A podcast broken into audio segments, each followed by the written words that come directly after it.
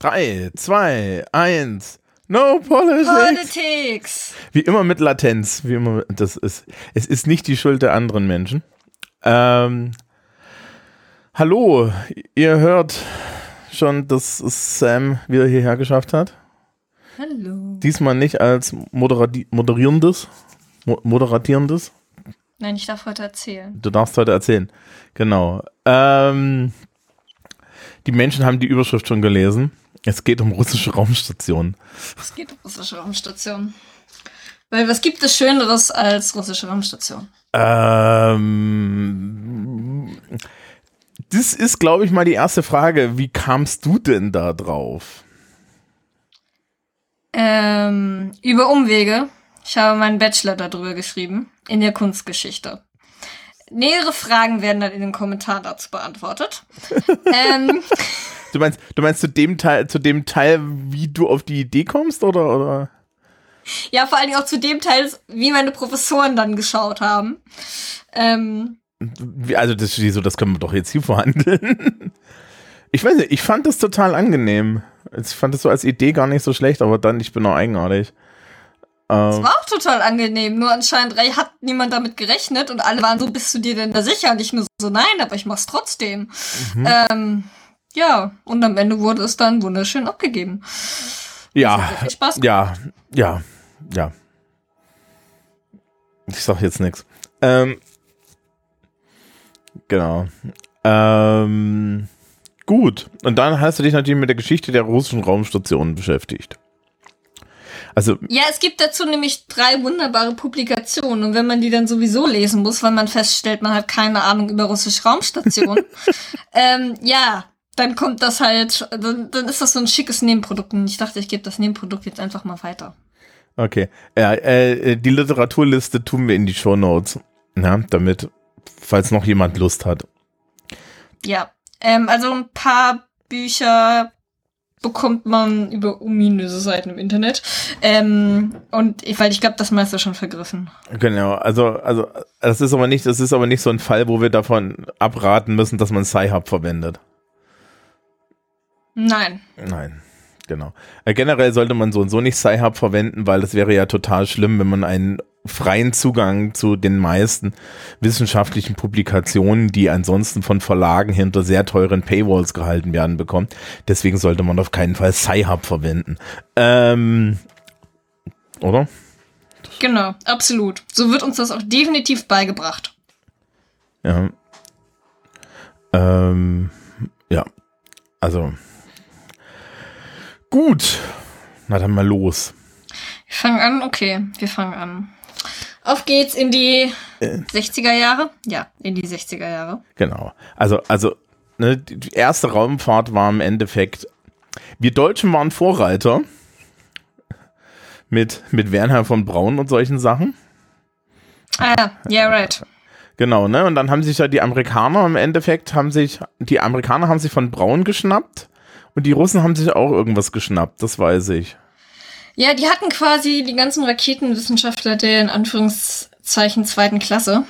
Ähm, aber ich sag mal auch so, die, die, die Russen haben eigentlich auch nur damit angefangen, beziehungsweise die Sowjets haben nur damit angefangen, Raumstationen zu bauen, weil die Am Amis sich im Kalten Krieg dachten, so eine Militärplattform, die, die, Er- die quasi über die Erdatmosphäre äh, die Sowjetunion angreifen kann, aus dem Weltall, ist eigentlich voll die gute Idee. Und das fanden halt die Sowjets dann nicht so witzig. Und dann haben sie dann halt angefangen, äh, zwei Ingenieurbüros äh, darauf anzusetzen. Ähm, und das eigentlich sind sowjetische Raumstationen nur aus einem Konkurrenzkampf zwischen zwei Konstruktionsbüros entstanden. Ähm, Das ist mit den Flugzeugen ähnlich, zum Beispiel. Ja. ja. Es, es, es, das sind sogar die es sind sogar ähnliche Ingenieursbüros gewesen. Also das eine war das äh, OKB 52 unter Chelomey Hm. und das andere war das OKB von Korolev, OKB 1. Oh, Cor- Corellia sagt mir was. Ja, Sergei Korolev. Ja. Ähm, das war eigentlich auch am Ende dann der, der da quasi am meisten Credit dafür bekommen hat. Auch einfach, weil äh, der Mir Basisblock dann halt auch am Ende von ihm stand. oder von ihm kam, weil er sich halt die Ideen von seinem Vorgänger, äh, ich sag mal, geklaut hat, beziehungsweise er hat sie adaptiert, ein bisschen verändert.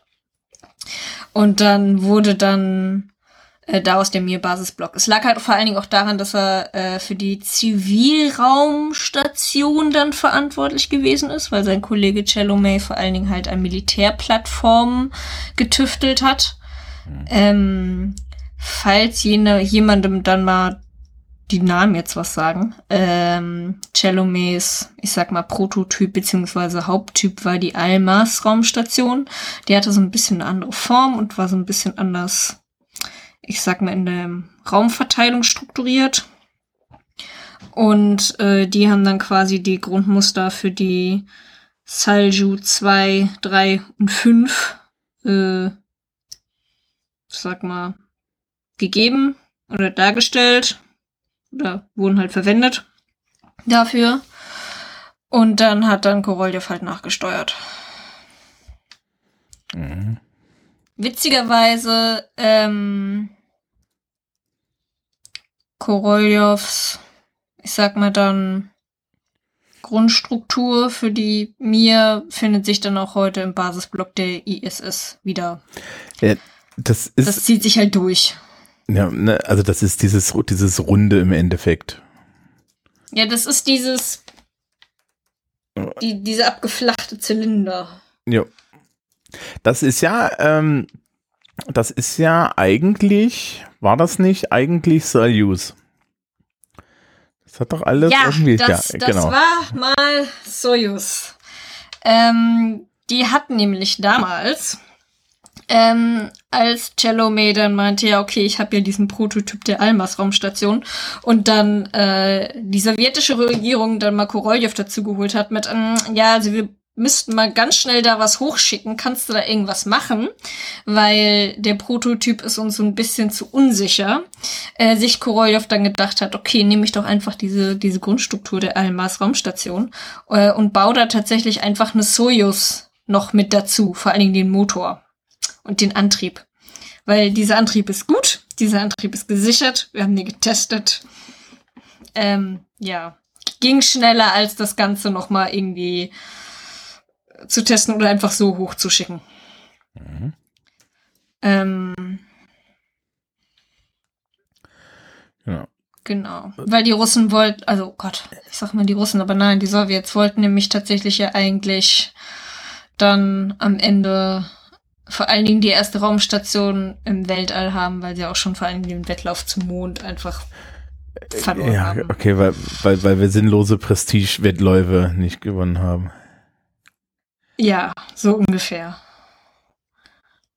Zumal sie ja auch zwei Raketenstartunglücke hatten und dann ja sehr schnell sehr deutlich wurde, dass sie den Wettlauf zum Mond verlieren. Ja.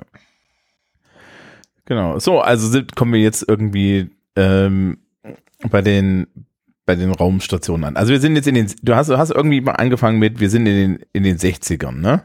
Ja, das war das ganze Vorspiel mit, wir koordinieren uns halt und die, ich sag mal, die erste Raumstation startete halt am 19. April 1971 äh, namens Saljut.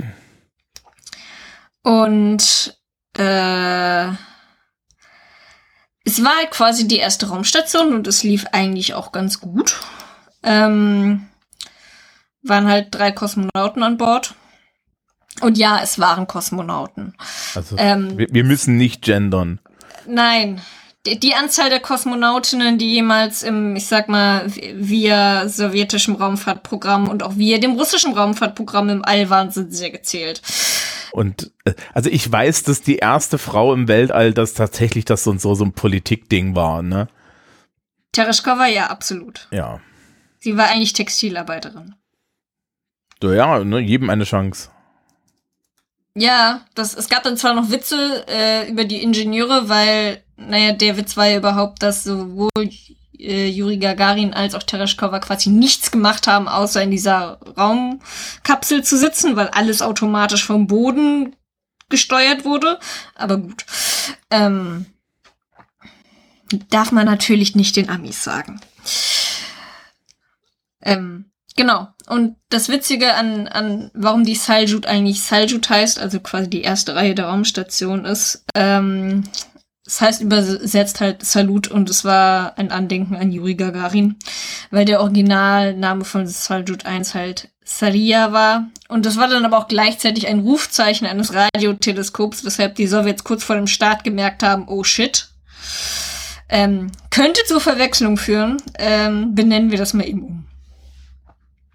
Mhm. So, das Tragische an das Haljut 1 war, äh, als die Crew dann quasi wieder nach, wieder zur Erde zurückkommen wollte, ist sie halt verstorben. Ähm, verbrannt oder was, oder wie? Oder? Nee, die hatten tatsächlich ähm, einen Sauerstoffleck. Oh. Und das haben die nicht gemerkt. Ja. Das ist Die unschön. sind tatsächlich, die sind, ja, sie haben nicht gemerkt, dass sie erstickt sind, ähm, weil der Alarm hat nicht Alarm geschlagen. Weil das irgendwie so ein ganz komisches Ding war in der, in der Zwischenabdeckung oder so. Womit auch niemand gerechnet hat und es war auch ein riesiger Schock und ein riesiger Skandal, weil überhaupt niemand wusste, was passiert ist. Ja, das war das gab dann auch erstmal wirklich, ich sag mal, innerhalb der sowjetischen Medienlandschaft auch erstmal einen richtigen Backlash, weil natürlich dann alle dachten, oh mein Gott, die Schwerkraft ist für Menschen tödlich, ähm, eher Schwerelosigkeit. Nee, es Bis war, sie dann irgendwann festgestellt haben, nein, es war ein Sauerstoffleck. Also Luftmangel ist für Menschen tödlich, das ist bekannt. Ja. Ja. Ähm, ja, und, und dann ging's ähnlich, na, was heißt tragisch weiter. Aber äh, Sal, die, die, die eine Raumstation, die als Saljut 2 startete, dann zwei Jahre später, 1973, ähm, zerbrach bereits in der Umlaufbahn. Und dann ein weiterer Versuch kam noch nicht mehr in die Umlaufbahn. Der ist, glaube ich, direkt in der Atmosphäre verglüht. Aber die waren dann ohne Leute drin. Ja, die waren tatsächlich erstmal ohne Leute drin. Also man muss, man muss sagen, alle Raumstationen ähm, und auch alle Basisblöcke, weil diese, diese Raumstation des Saljut-Reihe waren quasi einfach nur ein Modul, was hochgeschickt wurde, ähm, wurden einfach unbemannt hochgeschickt. Die wurden da einfach nur reingeschossen in die Atmosphäre, beziehungsweise in die Umlaufbahn und dann kamen halt dann die Kosmonauten nach. Ja. Ja.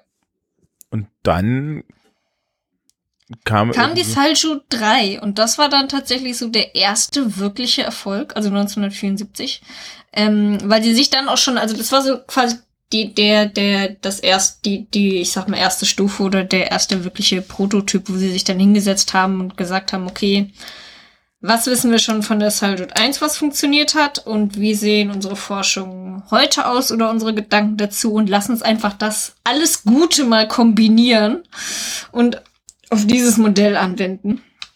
Weshalb sie dann da halt, wie gesagt, ein verbessertes Kommunikationssystem schon hatten. Also es, du konntest einfach weiter und besser kommunizieren, auch wenn du quasi auf der anderen Seite der Erde warst.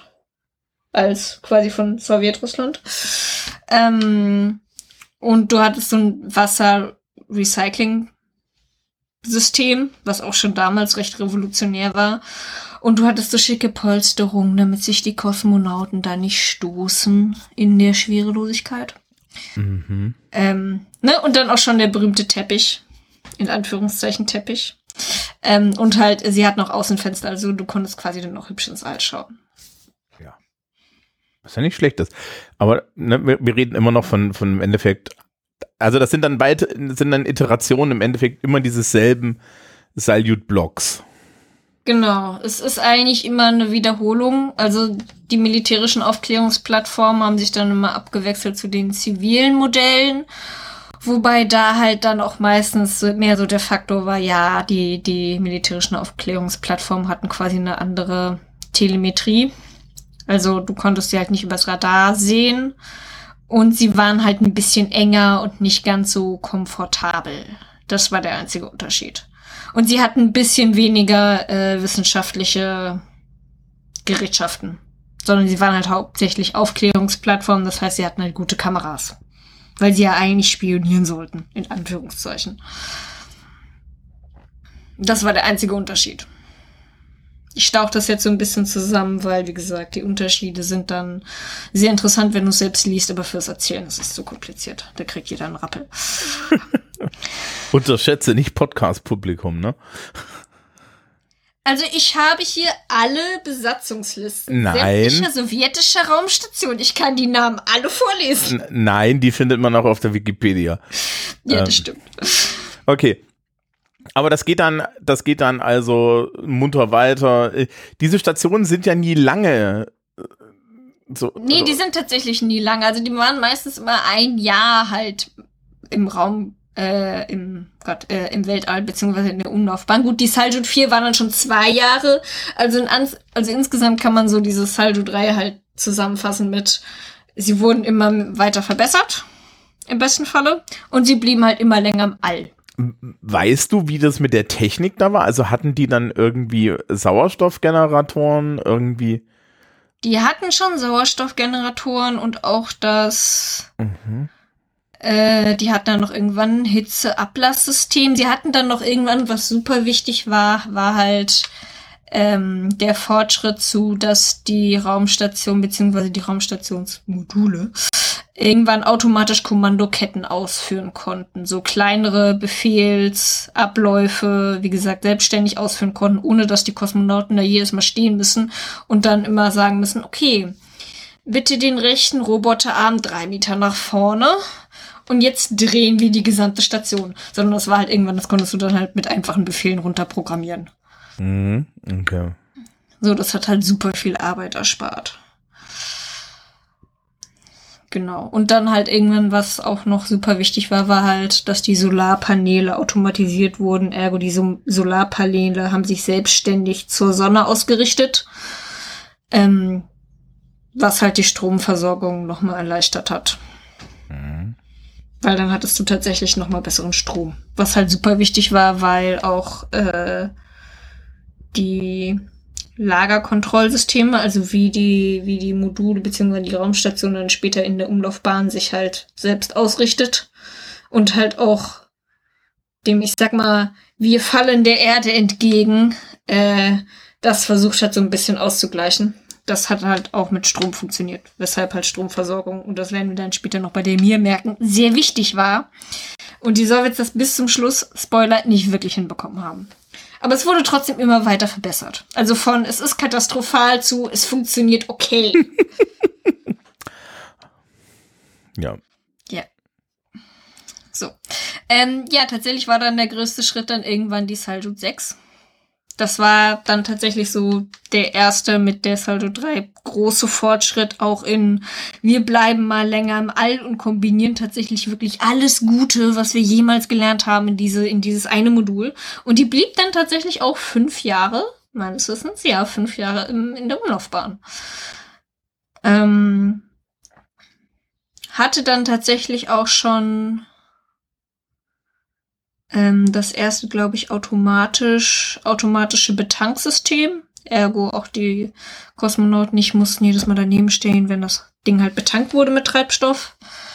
Und ähm, es hatte, glaube ich, auch einen neuen Motor. Es hatte auch noch äh, dann eine andere Treibstoffmischung, weshalb, wie gesagt, das Betanken auch so schon erleichtert wurde, weil vorher brauchten die zwei verschiedene Treibstoffarten und dann brauchten sie nur noch ein, ähm, was halt auch super praktisch war. Ja. Und dann kam dann halt irgendwann die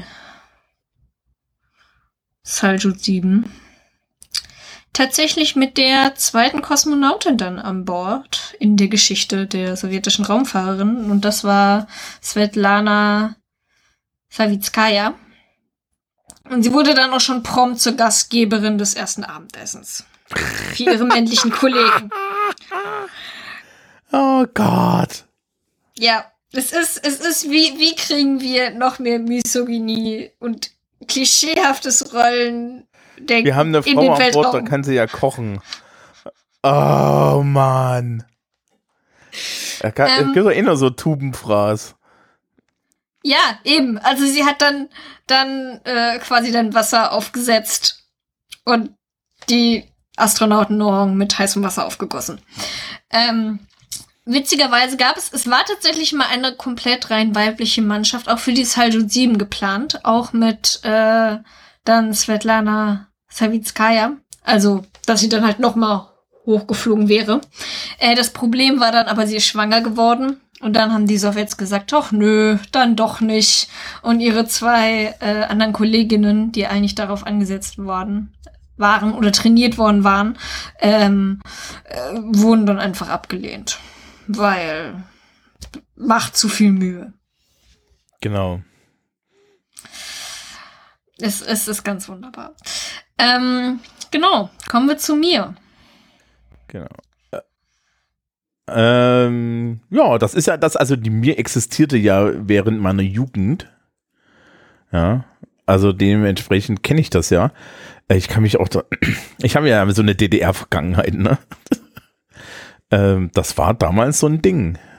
Ja, also, also das ist der, der Stolz, der Stolz Russlands und so. Also der Stolz der UdSSR. Ähm, ich muss dazu sagen, ne, also bei, in, in, in Ostdeutschland hat jeder von den Russen geredet. Ja. ja okay. Kennst, du, kennst du diesen alten DDR-Witz mit, äh, äh, warum sind die Russen unsere Brüder? Nee. Freunde kann man sich aussuchen. Sehr schön, okay. Aber ja, Sigmund Jähn kommt auch irgendwann noch mal ins Spiel. Ja, genau. Sigmund Jähn wurde auch auf, auf, ähm, auf, auf eine Raumstation geschossen. War der nicht ich dachte immer, der wäre auf der Mir gewesen. Das kann sein. Ich, weil weil ich, ich bin hier so nebenbei, ich bin hier so nebenbei so ein bisschen am Wikipedia surfen und die meinten dann, also Inter, Interkosmos auf jeden Fall. Ja. ja, das Problem ist halt, Interkosmos hat tatsächlich auch schon auf der Saljut 6 gestartet. Genau. Deshalb, wenn man richtig nerdig sein möchte, dann setzt man sich auf einer Party hin und sagt, die Saljut 6 war die erste internationale Raumstation. und jeder wird einen anschauen und dich angucken und sagen, was? uh. Ähm, also er war tatsächlich auf der Saljut 6. Er war tatsächlich ja. zuerst auf der Saljut 6. Jedenfalls sagt das die Wikipedia. Ja, wir haben, ich habe, ich habe keine Ahnung. Ich lese nur Dinge vor. Ja, aber das, das wird schon richtig sein, weil die, also die Listen sind im Internet. Ihr könnt gerne da drauf schauen. Es ist nur Daten ablesen. Ja, es, es ist, ist nicht kein Hexenwerk. Ja, ähm, man, man hat ja ganz groß, ne? Das, also das war zu DDR-Zeiten so, so, so ein Ding. Und so. Ähm, ja. Ihr hattet ihr nicht auch den coolen Comic Sputnik? Ähm, das war ein Radio, das ist auch ein Radiosender gewesen. Radiosender. Ja, es gab, ich, ich weiß nur von so coolen, coolen Schulheften, wo es den Sputnik gab und dann, wenn Kinder unartig waren, dann gab es wohl irgendwie zur Strafe irgendwie so, so einen traurigen Sputnik namens Spätnik. Ähm, das, davon habe ich keine Ahnung. Okay. Vielleicht war, war das auch nur regional oder so. Aber ja. Also, oder früher. Also ich weiß, dass Sputnik ein, ein, ein, ein, ein Radioprogramm war. Äh, ob das ein, ob das, äh, äh, aha, das war eine russische Zeitschrift, äh, äh, eine russische Zeitschrift. Ah. Äh, also eine sowjetische Zeitschrift. Ne? Äh, solche Sachen, also weiß ich nicht, sowas gab es zu meiner Zeit schon nicht mehr, dass man da irgendwie. Okay. Ja. Es gab auch eine in der DDR eine Band, die so hieß. Ja. Naja. Mhm, okay. Ja, es hat, es hat eine gewisse Kulturhistorie, das stimmt schon. Ja. So, zurück zu mir. Mhm, zurück zu ähm, mir. Am 20. Februar 1986 startete dann das Basismodul der Mir, was ganz zufälligerweise auch mit dem 27. Kongress der Kommunistischen Partei zusammenfiel. So ganz zufällig. Ähm, äh, es ist sehr schön, wenn man dann immer so die, die Startzeiten von sämtlichen Raumstationen, auch so sämtliche Feiertage sieht, dann fällt das immer so ganz so in die Nähe von irgendwelchen wichtigen Partei äh, Sachen. Es ist ganz amüsant. Ähm, genau, und dann, was, was interessant war an der mir, war halt, dass die Saljut 7 parallel noch agiert hat, weshalb dann plötzlich die Sowjets zwei Raumstationen halt im, in der Umlaufbahn hatten und man, und super der, der Westen total heiß darauf war, dass die zwei dann zusammen docken. Ähm, weil alle sich dachten so, uh, dann, dann gibt es da dann schon die große Raumstation, die immer angekündigt war. Ähm, nein, Spoiler, die Technik hat damals immer noch nicht ausgereicht dafür. Also zumindest die Saljut 7 war dafür nicht geeignet. Also die hatte zwar tatsächlich schon ein Modul, Cosmos äh, 1686 angedockt. Das war aber nur so ein temporäres kleines Modul, was halt dann auch äh, hätte wieder quasi abgeworfen werden müssen. Ähm, und die Mir war dann tatsächlich schon weiter, weil die Mir war von Anfang an quasi als modulare Raumstation und nicht nur als ein Basisblock geplant. Also man wusste halt von vornherein so, ja, der Mir-Basisblock hat mit Absicht so wenig wissenschaftliche Geräte. Ähm, einfach weil die ganzen spezialisierten Module da noch dazu kommen sollten und dann auch tatsächlich dazu kamen. Irgendwann dann. Ähm, ja. Ähm, noch ein bisschen, bisschen so, so als extra, äh, es gibt verschiedene Übersetzungen für die Mir.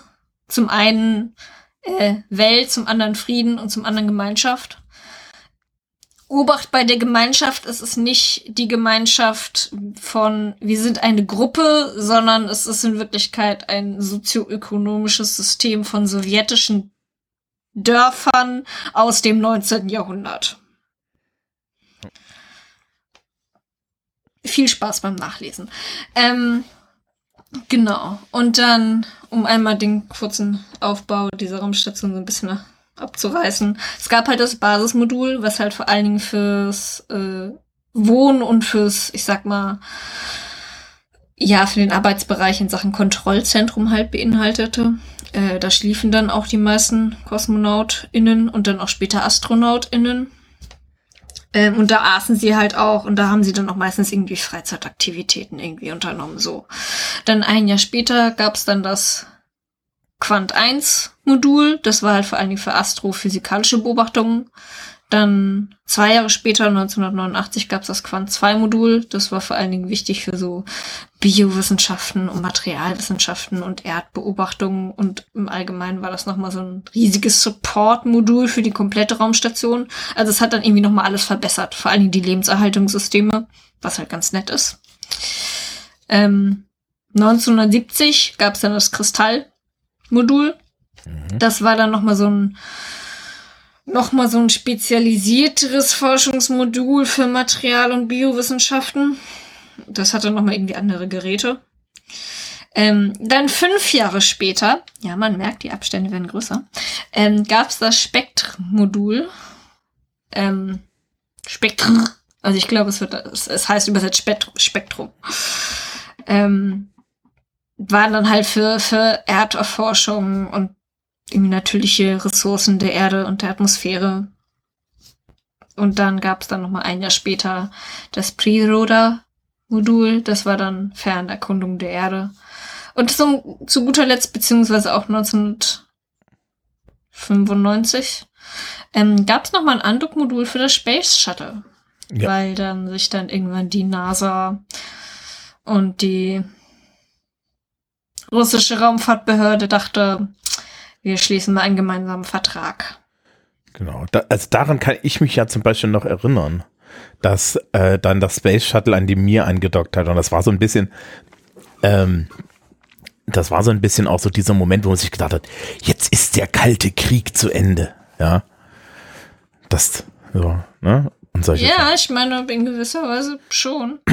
Ja, mit der, mit der ich war damals immer noch nicht geboren, das war das ist so. kannst du, dir, du, du kannst ja jetzt ja auf meine, auf meine gewachsene Lebenserfahrung, aha, spricht mein fortgeschrittenes Alter zurückgreifen. Ähm, also das war schon so ein Ding. Es war ja auch dann, im Endeffekt ist ja die ISS daraus entstanden, dass man gesagt hat, wir brauchen keine, keine sowjetische und amerikanische Raumstation mehr, ja, und die Amerikaner wollten meines Wissens auch dieses Shuttle-Programm, das halt unendlich teuer war, äh, dann irgendwie ersetzen und dann hat man halt sich für die ISS entschieden. Ne? Und äh, das auch auf die, auch grundsätzlich auf sowjetisch, respektive dann russischer Technologie aufgebaut. Ne? Also das Basismodul der ISS ist irgendwie, das hat alles miteinander zu tun. Ja, das, das, das Basismodul und noch ein weiteres Forschungsmodul ist definitiv, äh, ich sag mal, sowjetisch. Und halt die ganzen ne, Soyuz-Raumfahr, Raum, Raumfähren sind ja heute noch, kommen ja heute noch aus Russland. Also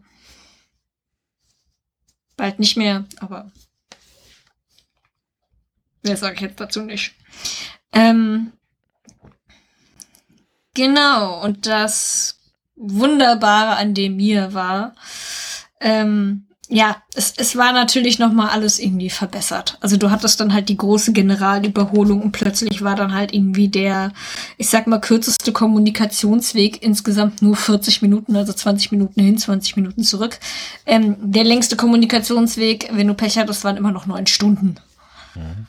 Also es war halt, die Sowjets haben halt auch wirklich darauf geachtet, dass fast nur Ingenieure da halt hochge, ich sag mal, hochgeschossen werden, äh, weil sie halt wussten, im Zweifelsfalle müssen sie halt die Raumstation selbst reparieren. Mhm. Weil, naja, in neun Stunden kannst du halt schlecht deiner Crew helfen. Ja, also, genau.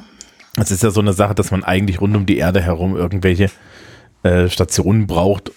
Also ich, es gibt ja, gibt's ja in der, äh, auch in der nicht bemannten Raumfahrt, zum Beispiel die ESA hat irgendwie drei große Sattel, äh, drei große Schüsseln, die halt so gegeneinander deinen Kontakte übergeben können und so weiter.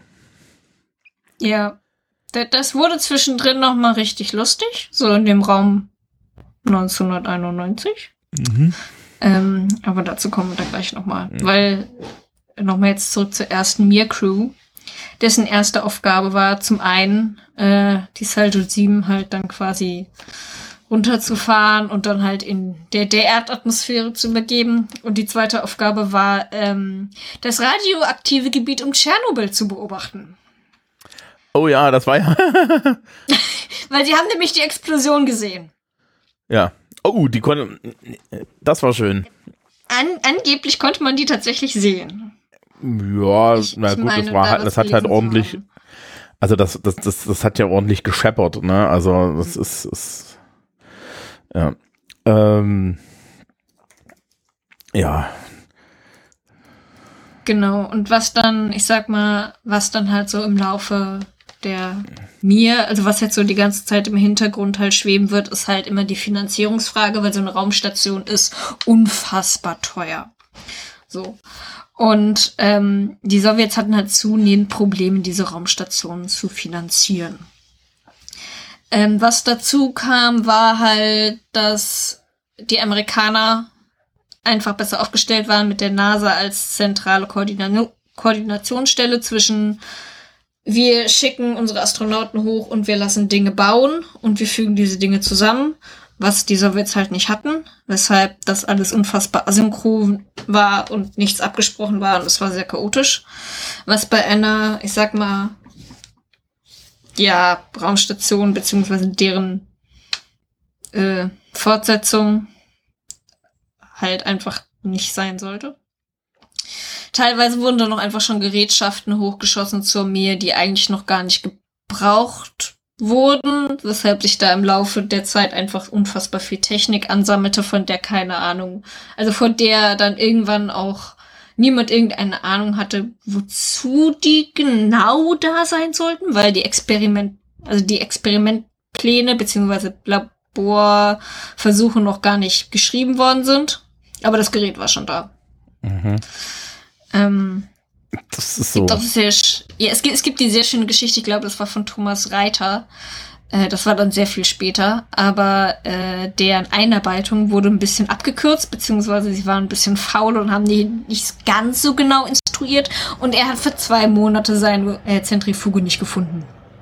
in, in der Raumstation. In der Raumstation. Okay. Uh es war wirklich irgendwann nicht mehr schön, das Ding zu betreten. Weil äh, anscheinend KosmonautInnen und auch AstronautInnen nicht wirklich scharf darauf sind, so eine Raumstation mal ordentlich aus aufzuräumen. Sondern sich immer denken, ach ja, das kann die andere Crew machen. Ähm, ja.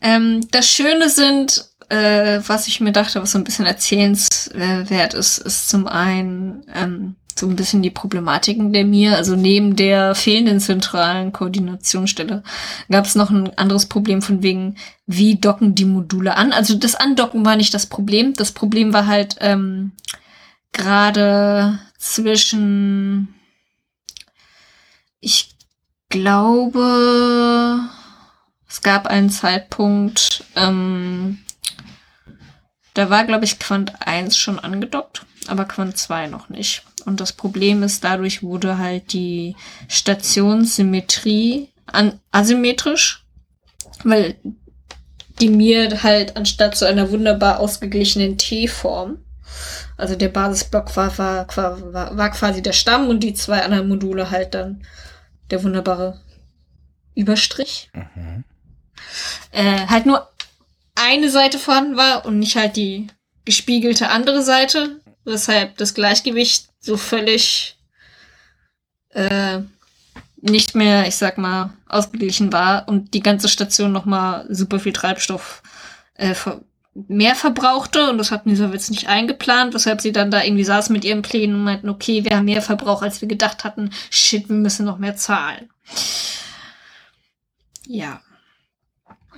Ähm, genau. Und zum anderen, was äh, auch noch sehr, sehr schön war, war 1990 gab es dann ähm, den Vorfall, dass bei einer Soyuz-Raumfähre die Thermaldecken, also quasi die Schutzdecken, die die ganzen Apparaturen schützen sollten, einfach sich nach hinten geschält hatten. Weshalb die Sensoren halt dann halt frei lagen. Ähm, und dann die Kosmonauten erstmal nicht zur Erde zurück konnten. Also erstmal nicht, weil plötzlich gab es dann die riesigen Gerüchte auf der Erde, dass sie da festsitzen, festsitzen würden. Und dann halt die Sowjets ein bisschen nachsteuerten mit, ja, okay, wenn wir diese Raumfähre nicht repariert bekommen, dann lassen wir die einfach in der Erdatmosphäre verglühen und schicken da eine neue hoch. Das ist jetzt nicht so das Ding. Ähm, aber diese Raumfähre sah dann einfach so ein bisschen so aus wie so eine Blume, die gerade aufblüht, weil sich diese Thermaldecken halt einfach so nach hinten gebogen hatten. Und da mussten dann halt die, die zwei Kosmonauten halt mit einem Weltraumspaziergang die halt quasi wieder antackern. Ähm, das Beste war dann auch noch, sie hatten es so eilig, die wieder anzutackern, dass auf dem Weg nach draußen sie die Luftschleuse beschädigt haben.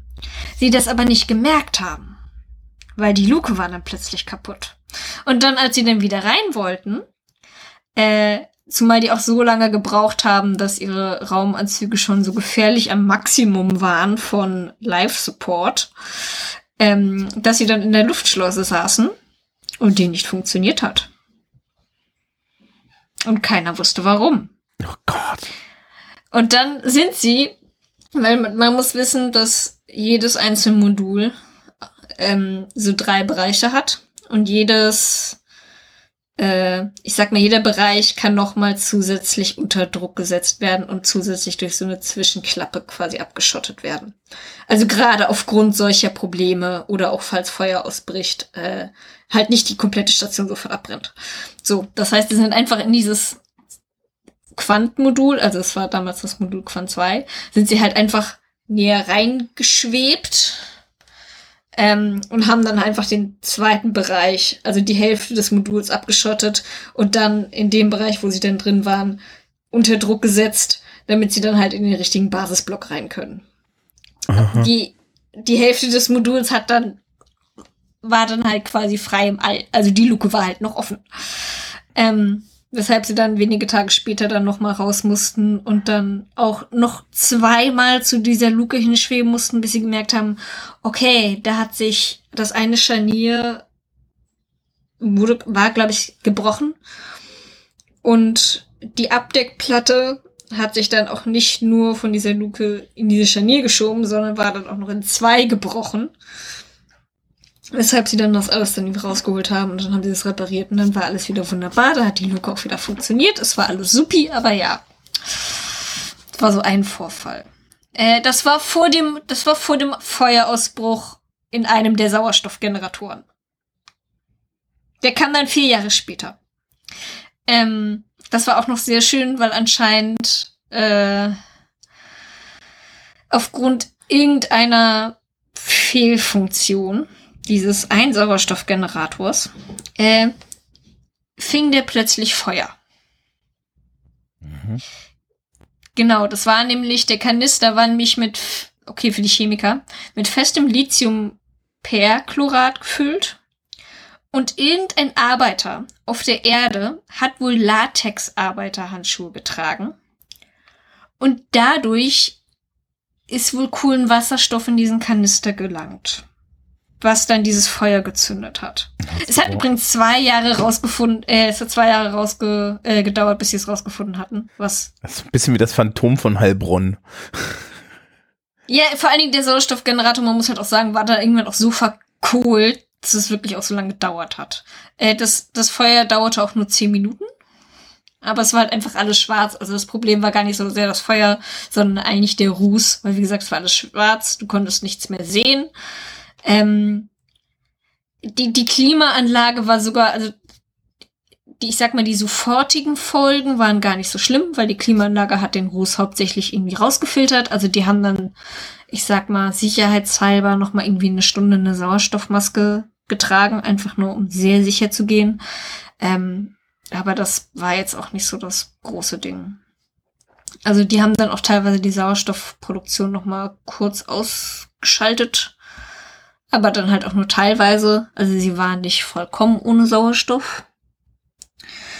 Ähm, ja, das, was noch mal ganz lustig gewesen war, war noch das ein, eine der Folgen war halt, dass das Lagerkontrollsystem der Raumstation, das war aber erst ein paar Tage später, ähm, auch dann eine Fehlfunktion hatte und dadurch sich die Raumstation einmal unkontrolliert gedreht hat. Was man so nicht wirklich festgestellt hat, weil du hast ja keine Gravitation. Ergo, dein Kaffee hängt nicht plötzlich an der Decke, weil das rein theoretisch sowieso tut. Aber plötzlich war sie halt falsch ausgerichtet und niemand wusste warum. Mhm. Ähm, die gleichzeitig war dann auch noch die Wärmeregul Wärmeregulation so ein bisschen, ich sag mal, angegriffen, weshalb dann auch das Trainingsprogramm verschlankt wurde, weil man sagte, ja, Leute, verbraucht nicht so viel Sauerstoff und äh, schwitzt man nicht so viel. bis dann halt am, äh, bis dann halt irgendwie, äh, Gott, ich glaube, einen Monat später dann irgendwie der Sauerstoffgenerator dann halt neu, ich sag mal, neu an Bord gebracht wurde. Sie haben ihn ausgewechselt und dann war eigentlich wieder alles okay. Eigentlich, äh, weil die Toilette funktionierte irgendwie immer, also doch, die Toilette funktionierte noch, aber sie konnte einfach kein Urin mehr recyceln. Was dann halt so ein bisschen blöd war, weil die Station war nicht mehr ganz so effizient in Sachen Flüssigkeit wiederverwenden, aber es war halt immer noch okay. Das Problem war vor allen Dingen dann im Juni, als eine der Raumfähren beim Abdocken gegen das Spectre-Modul wirklich, also es ist da wirklich reingeflogen und es war wirklich kaputt. Und sie mussten das, weil dann durch dieses große Leck in diesem Spectre-Modul sofort quasi ein Druckabfall erfolgte. Sie mussten das komplette Modul von dem, vom Rest der Raumkapsel einfach, äh, von der Raumstation abkapseln. Ergo, sie mussten sämtliche Stromkabel in der Schleuse durchschneiden. Wo dann auch die Kosmonauten dachten, okay, ich hoffe jetzt, ich krieg keinen Stromschlag. Ähm, und vor allen Dingen das Hauptproblem war dann die Stromversorgung, weil das Spektre-Modul hatte die meisten Sol Solarpaneele, ähm, weshalb halt, ich glaube, gut die Hälfte der Stromversorgung der Station plötzlich fehlte. Und die Kosmonauten dann sich dachten, hey, arbeiten bei Kerzenlicht. Ist doch super romantisch. Im Weltall. Im Weltall. Sie saßen da bei Kerzenlicht. Äh, dass überhaupt Kerzen an Bord sind. Ja, anscheinend. Also so. sie hatten wohl Kerzen. Wie, also, also, okay, aber da, du heißt, ich, ich frage gar nicht erst, ne? Also ist okay. Die hatten auch mal, es gab einen Zwischenfall, ich glaube, es war entweder auf der Saljut, ich glaube, es war auf der Saljut 6, das ist plötzlich, ähm, ja, wir springen jetzt nochmal zurück, aber es macht, es macht unfassbar viel Spaß, das zu erzählen. Es gab ähm, die Saljut-Reihe, da war auch noch die Eigenheit, dass teilweise die Stationen nicht permanent bemannt waren, sondern du hattest teilweise zwischen den einzelnen Crews, weil es kein direkt, keine direkte Übergabe gab, halt irgendwie drei Wochen Pause. Und innerhalb dieser unbemannten drei Wochen Pause gab es einen Stromausfall in dieser Station, weshalb alle Lebenssysteme einfach runtergefahren wurden. Und dann wurde eine Crew hochgeschickt, die wieder zu reparieren. Und sie haben gemerkt, okay, Sauerstoff funktioniert noch, aber irgendwie war das Wärmeregulierungssystem ausgefallen, weshalb es auf dieser Station eiskalt war. Es war alles gefroren. Und die Kosmonauten sind da nicht nur in ihren, ich sag mal, Kosmonautenanzügen reingestiegen, sondern auch mit Pelzmantel, Pelzmütze und Handschuhen. Mhm. Um die dann halt wieder hochzufahren, weil es einfach so arschkalt da drin war. Ja. Ähm, sie haben es tatsächlich repariert bekommen. Also jetzt nochmal, wir springen zurück zu mir. Ähm, das, also dieses Spektrum-Modul wieder zu verkabeln, zu reparieren, wieder anzudocken. Es hat, glaube ich, irgendwie zwei automatische Roboterdrohnen gebraucht, irgendwie einen Roboterarm und mehrere Weltraumspaziergänge. Also es war wirklich eine Aktion, das Ding wieder zu retten. Aber sie haben es geschafft.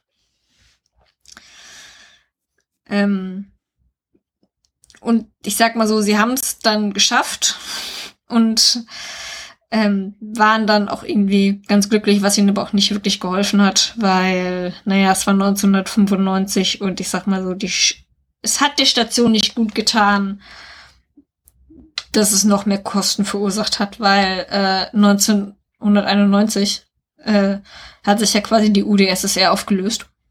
Mhm. Und Gorbatschow trat zurück. Und Boris Jelzin wurde dann neuer Präsident Russlands und gründete dann die russische Weltraumagentur. Ähm, und erhob dann halt Anspruch auf alle Launcher, Raumfahr, äh, Raumfern, Raketen. Und die Ukraine und Kasachstan dachten sich halt so, weißt du was? Nö. Wir gehen jetzt in einen Rechtsstreit mit euch. Mhm. So, fand dann irgendwie Russland nicht so cool. Ja, klar. Hat dann auch eine ganze Weile gedauert. Ähm, zumal dann halt auch Russland zusätzlich nochmal Kosten an Kasachstan abtreten musste, weil die ja immer von Baikonur starteten. Ähm, und Baikonur, also das Kosmodrom, also dieser Weltraumhafen, liegt halt in Kasachstan. Also heute noch. Mhm. Ähm, gleichzeitig hieß es dann halt auch für Russland, okay, wir verlieren äh, einen Teil unserer Bergungsflotte, weil die Liegeplätze von dieser Bergungsflotte, also Schiffe, äh, fielen dann halt an die äh, baltischen Staaten, ergo Litauen, Estland und Lettland. Ergo, sie kamen da nicht mehr ran. Und das zweite war noch, ihr Kommunikationssystem wurde dahingehend eingeschränkt, dass die Mir einfach nur noch mit Russland kommunizieren konnte, beziehungsweise mit der ähm, Kontroll, mit dem Kontrollzentrum in Kaliningrad. Wenn die Mir über Russland flog, was verdammt schnell geht, weil Russland ist zwar in der Länge halt irgendwie dann doch recht breit, aber wenn du dann halt irgendwie mit ich weiß nicht wie vielen Kilometern pro Stunde darüber hinweg saust, dann ja, ist das nicht so unbedingt cool. Ähm, was noch ganz lustig war, äh, Sergei Krikalev war dann der letzte Sowjet im All, weil er startete im Mai 1991, als noch nicht so ganz absehbar war, dass sich am Ende des Jahres die Sowjetunion auslaufen, äh, ich sag mal, auflösen würde und landete dann auch erst im März 1992. Also sprich, also als, als, als Sowjet losgeflogen und als Russe gelandet. Genau. Guten Tag, willkommen, hier ist Ihr Pass. Ja, das, das war das nämlich. Ähm, dass er erstmal einen neuen, Pass bekommen hat. Und äh, er meinte, aber es gibt tatsächlich ein Interview mit ihm. Er meinte ja, okay, es ändert sich jetzt nicht so viel, weil er hat von Anfang an tatsächlich auch in, auf russischem Boden dann halt auch gewohnt und kehrte dann halt einfach nach Hause zurück. Also er lebte dann halt in St. Petersburg. So hieß dann halt so. Ähm, übrigens, es gibt, es gibt die große Erzählung, dass Russland bzw. die Sowjetunion nicht genügend Geld gehabt hatte, ihn wieder zurückzuholen und dass er halt dort oben einfach fest saß. Jein. Also, es gab eine Raumfähre, eine Soyuz-Raumfähre, mit der er hätte tatsächlich zurückkehren können. Aber die Meer wäre dann halt unbeaufsichtigt gewesen und ich sag mal, die Sowjets bzw. die Russ äh, die Russen hatten halt aus den ganzen Saljut-Raumstationen gelernt, okay, nein, wir wollen diese Raumstation nicht unbeobachtet lassen, einfach auch, weil sie schon in der Vergangenheit so ein bisschen ein paar Probleme hat und wir wollten sie halt auch nicht aufgeben. Ergo haben sie ihn halt immer wieder gefragt, so ja, hey, könntest du noch ein bisschen länger an Bord bleiben? Dir geht's doch so gut und du bist so der erfahrenste Kosmonaut, den wir im Moment gerade haben und er bleibt doch einfach noch mal ein bisschen länger oben und da oben noch immer was zu tun hatte und sich halt dachte, okay, ich tue meinem Land einen Gefallen, mache ich das jetzt einfach mal. Ja, und das sind wir da lange so sehr, sehr lange oben. Genau. Ähm, 1993 ähm, dachte sich dann Russland, okay, wir haben endgültig kein Geld mehr für diese Raumstation, wir wollen sie nicht aufgeben. Hallo NASA, wie sieht's denn mit einer Kooperation aus? Und dann haben sie dann halt einen gemeinsamen Vertrag dafür ausgetüftelt, äh, inwiefern halt die NASA dann ihre Astronauten da auch auf der Mir stationieren darf, äh, dann natürlich halt auch Geld zahlt ähm, und dann damit forschen darf. Und die NASA hat dann halt im Laufe der 90er immer mehr Kosten und halt auch aber immer mehr Einfluss auf diese Mir gewonnen. Also das war halt einfach eine Transaktion, dass die NASA fast irgendwann die komplette, also nicht die komplette Mir finanziert hat, aber wirklich einen Großteil. Und irgendwann kam dann die deutsche Luft- und Raumfahrtbehörde halt dann auch noch mit dazu. Ähm, 1997, glaube ich, war das. Und die ESA kam dann auch noch dazu. Genau. Ähm, also es wurden dann halt immer mehr Raumfahrtagenturen. Irgendwann kam dann tatsächlich auch noch die JAXA dazu. Also ich glaube, es war damals noch kein JAXA, weil die ist noch recht jung, aber es war quasi der, der Vorgänger von der JAXA, die dann ihren äh, japanischen Reporter da quasi hochgeschossen haben. Damit dann eine ganz kleine Reportage da Ja. dreht. Ähm, das ist ja tatsächlich so ein Ding, das dann bei der ISS, ne? Die ISS hat im Endeffekt einen ein russischen Teil Ja. und einen Teil NASA, ESA, JAXA. Ja. Und die Kanadier sind da, genau, die, Kana die Kanadier haben einen, einen Arm hinzugegeben. Süß. Ja, den Kanadam. Mhm. Ich glaube, der heißt so. Oh, ja, okay. Ja, dumme Wortwitze existieren noch mal. Natürlich. Ähm, ich glaube, das Schönste, bevor wir so ein bisschen so zum Ende kommen, ist noch, dass 1996 Russland einfach so verzweifelt war, diese Raumstation zu finanzieren, dass Pepsi sich dachte, sag mir, ihr braucht doch Geld. Was ist, wenn wir da oben einen Werbespot drehen? Weshalb Pepsi zur Promotion ihres neuen blauen Dosendesigns 300 Millionen US-Dollar an die russische Raumfahrtbehörde gezahlt hat, dass sie so eine komische aufblasbare gigantische Pepsi-Dose da hochschießen. Äh, die, ich sag, ein Kosmonaut dann diese Pepsi-Dose mit auf einen Weltraumspaziergang nimmt und seine Kollegin sie dann gefilmt haben. Ähm, parallel übrigens dazu haben sie auch noch ähm, ein Jet der Air France auch noch blau gestrichen, also Pepsi jetzt. Ähm, das, das war auch einfach noch, noch mal mega teurer. Aber ja, Pepsi hat äh, dann, ich glaube, die teuerste Werbekampagne aller Zeiten da umgedrehen lassen. Ähm, okay, wir verlinken noch was, weil das so schön ist. Kennst du die Geschichte, weil wir von Pepsi gerade reden? Kennst du die Geschichte, wie Pepsi an 19 russische U-Boote gekommen ist? Nein.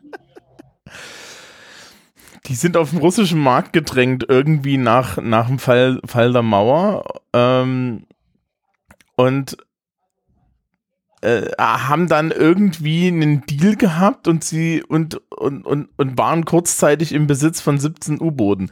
Ich habe hier einen entsprechenden Artikel gefunden, liebes Publikum, ihr findet das in den Show Notes, aber ja. Äh, es, gab eine, es gab eine kurze Zeit, wo Pepsi einer der größeren Militärmächte der Welt war. Okay. Weißt du, ich glaube, wir kommen dem Zeitalter von Cyberpunk dann irgendwie doch näher als gedacht, so teilweise. Einfach so Corporation starten ihre eigene Armee. Okay. Warum Ja, nicht? ja, also irgendwie ist das dann natürlich, war das dann natürlich auch so ein Problem, ne? Ja. Ja. Ach genau, die haben das dann an, an ein schwedisches Abwrackunternehmen verkauft. Ich meine, hey, okay, immerhin, es war ein Abwrackunternehmen, das ist doch schon mal was. Aber ja, wir kommen den Corporations tatsächlich näher, weil 1998 lief der Vertrag zwischen der NASA und der russischen Raumfahrtbehörde aus. So. Ähm, die NASA dachte sich aber damals, hey, wir verlängern das Ganze nicht, weil mittlerweile haben wir ihren, ba also haben wir unseren Basisblock für die ISS äh, schon in Planung und der Bau verzögert sich, aber es ist halt absehbar, dass wir den irgendwann gebaut kriegen. Ähm, und dann wollen wir halt die Mir nicht mehr mitfinanzieren, weil dann haben wir unsere eigenen, Anführungszeichen, Raumstation. So, das Problem war dann halt auch, die russische Raumfahrtbehörde dachte sich, okay, wir können die Mir nicht mehr finanzieren, wir würden sie gerne loswerden. Das Problem war, die russische Raumfahrtbehörde verwaltete die Mir jedoch nur. RKK Energia, ein anderes Unternehmen, besaß sie dann aber. Und dessen Vorsitzender dachte sich, nö, ich will die aber fortsetzen. Und dann äh, gab es dann einen ewigen, ich sag mal, nicht nur Rechtsstreit, sondern halt auch vor allen Dingen einfach die Suche nach Sponsoren und Investoren, die halt bere bereit dazu waren, so eine komplette Raumstation zu finanzieren, also inklusive Raumflüge. Ähm, und es ging, also mehrmals wurde da angekündigt, ja, okay, wir müssen die mir jetzt in der Erdatmosphäre übergeben, weil wir können sie nicht mehr finanzieren. Und genauso oft war es dann, hey, wir haben doch noch einen Sponsor gefunden, der kurzfristig unsere Kosten übernehmen würde, der dann aber auch jedes Mal wieder kurzfristig abgesprungen ist. Weshalb halt irgendwie so ein, so ein Teil irgendwie finanziert war, aber auch irgendwie nicht alles. Ähm, und irgendwann dann äh, in den 2000ern irgendwie Januar 2000, genau, Januar 2000, ähm, äh, fand dann AKK Energia ein, äh, äh, ein US-amerikanisches Unternehmen, ähm, Gold, Gold and Apple, äh, die dann sich dachten, okay, machen wir jetzt mal Risikokapitalismus und investieren 20 Millionen Dollar und kaufen sich dann die Nutzungsrechte von der Mir. Und sie gründeten dann auch die Mir Corporation, mhm. die dann äh, sich tatsächlich Weltraumtourismus widmen wollte. Also sie wollten halt die Mir dann flott machen für Weltraumtouristen. ja, ja, das hat, das hat damals schon angefangen. Und dann gab es dann noch eine Crew von Kosmonauten, die dann da halt hoch geflogen wurden und halt eine Generalüberholung gemacht haben, in der Hoffnung halt, hey, wir, wir haben hier Weltraumtouristen, die hier hoch wollen. Machen wir die Station mal lieber flott.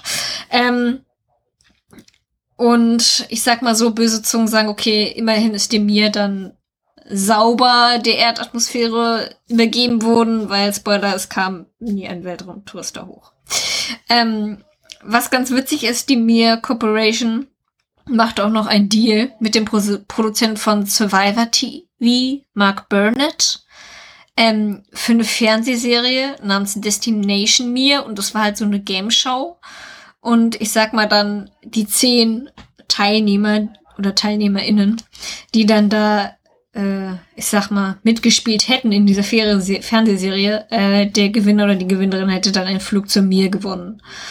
Ähm, hm. das kam aber alles nicht zustande also ich will, will nichts sagen, ne, aber auf so einer alten Raumstation mit der Geschichte, ich weiß nicht, ob das ein, ist es ein Preis? ja, ich wir, weiß es nicht. Wir schießen Amis, dich auf diese, keine Ahnung. Wir schießen dich auf diesen Rust Bucket da oben. Es gibt auch Leute, die wohnen, die wollen auf dem Mars wohnen oder auch auf einer Raumstation. Und ich denke mir nur so, sag mal Leute, wisst ihr eigentlich, was verminderte Schwerkraft mit eurem Körper tut? Also nicht nur die Osteoporose, sondern auch ihr habt Blähung, weil sich eure Organe verschieben, euer Gesicht ist total aufgedunsen und ihr wisst nicht mehr wirklich, wo oben und unten ist. Gut, das ist jetzt auch nicht so wichtig, aber trotzdem. Und ja. das Essen ist halt auch einfach scheiße. Ja, deswegen will man ja so diese riesigen Räder mit der Zentrifugalschwerkraft haben und so, ne? Ja, ich meine, das hatten, wie gesagt, die Sowjets ja in den 80ern dann geplant. Ja. Die hatten ja tatsächlich eine atombetriebene Raumstation geplant als Antwort auf die riesige, angeblich gigantische militärische Raumstation der USA. Äh, beide sind nie gebaut worden, aber die sowjetische Raumstation hieß ja auch noch große Raumstation, war irgendwie auf 50 Leute ausgelegt. Also es gibt davon eine Zeichnung, die kriege ich vielleicht auch noch in die Show Notes, wenn sich Thomas ja. Müll gibt. Ähm, das sieht wirklich krass aus. Muss mir nur geben. Ja, aber die, die, das ist so ein komisches Foto. Wir, wir diskutieren das noch ja, aus. Ja, ja, das ist, ihr werdet es wahrscheinlich in den Shownotes finden auf irgendeine Art. Sehr schön. Wir kriegen das ähm, Genau, die Mio Corporation verpasste dann eine Zahlung und äh, löste sich dann auf, weil sie war pleite. Und äh, ja, RKK Energy kündigte dann an, einfach die Mir zu zerstören. Weil ähm, es, es ging von vorn bis hinten nicht mehr. Aber so technisch war das wichtig, ne? Also die. Ja, was heißt technisch? Naja, also, also die, die, diese russische Raumstationstechnik und die sowjetische Raumstationstechnik scheint ja so ein bisschen dann am Ende so die Basis für das zu sein, was da heute im Weltall rumfliegt. Ja, ich, Ja, absolut. ne, Also, also, auch nicht nur, witzigerweise nicht nur für die ISS, sondern auch für die chinesische Raumstation, die ja mittlerweile im Weltall schwebt, also die Tiangong-Raumstation. Ähm, deren Basismodul sieht verdächtig aus, also sieht fast genauso aus wie das Mir-Basismodul, ja, aber wenn man warum sich so denn die auch? Pläne mal anschaut. Also warum denn jetzt auch das, das, das, das Rad neu erfinden? Ich meine, ähm, die, die Chinesen haben ja auch russische Flugzeugträger gekauft und dann, dann nachgebaut und so. Also, ne? Also, also sowjetische Flugzeugträger eigentlich sogar noch. Aber ähm, ja. Gut, haben wir das irgendwie erledigt? Was glaubst du? Haben die ISS wurde ja jetzt gerade, hat ja äh, Russland gesagt, dass sie sich nicht mehr an der ISS beteiligen wollen, sondern da jetzt wieder ihren eigenen Weg gehen. Ja, und aus einer, aus einer mittlerweile historischen Sicht, wenn ich mir die Baupläne so anschaue, kann ich sagen, die russische Raumstation, falls sie jemals gebaut werden, äh, falls sie sie jemals gebaut kriegen, was ich nicht glaube, wäre dann einfach nur eine schlechte Kopie der chinesischen. Die wiederum eine Kopie der ehemaligen sowjetischen ist. Genau. Nun ja. ja. Ähm, So it goes. ja. Naja, dann werden wir mal sehen, wie das weitergeht. Ja, wobei ich ja schon der Meinung bin, dass so, so, so internationales, ähm, ähm, also so, so, so internationale Zusammenarbeit vielleicht eine gute Idee ist. Ja. Ja, definitiv. Aber Genau. anscheinend sind Menschen anderer Meinung. Ja, ja, äh, und weiter kommen wir über den Scope dieses, äh, über den Scope dieses Podcasters nicht hinaus, weil der heißt ja No Politics. Okay. Gut. Ähm, wir haben noch, wir haben noch Themen übrig, liebes Publikum. Ja, also, das ist, ihr werdet Sam nicht so schnell los. Wir müssen noch über Innenarchitektur unter anderem reden. Ja, es gibt auch wunderbare Innenarchitektur von Raumstationen. Ja, aber nicht diesmal. Nein. Genau, dann wünschen wir euch allen einen schönen Resttag, wann immer ihr das hört. Ja, viel Interesse. Ich werde jetzt versuchen, äh, das Bild in die Shownotes zu brokeln. Und ähm, ich hoffe, ihr hattet alle irgendwie Spaß. Und dann bis zum nächsten Mal. Tschüss.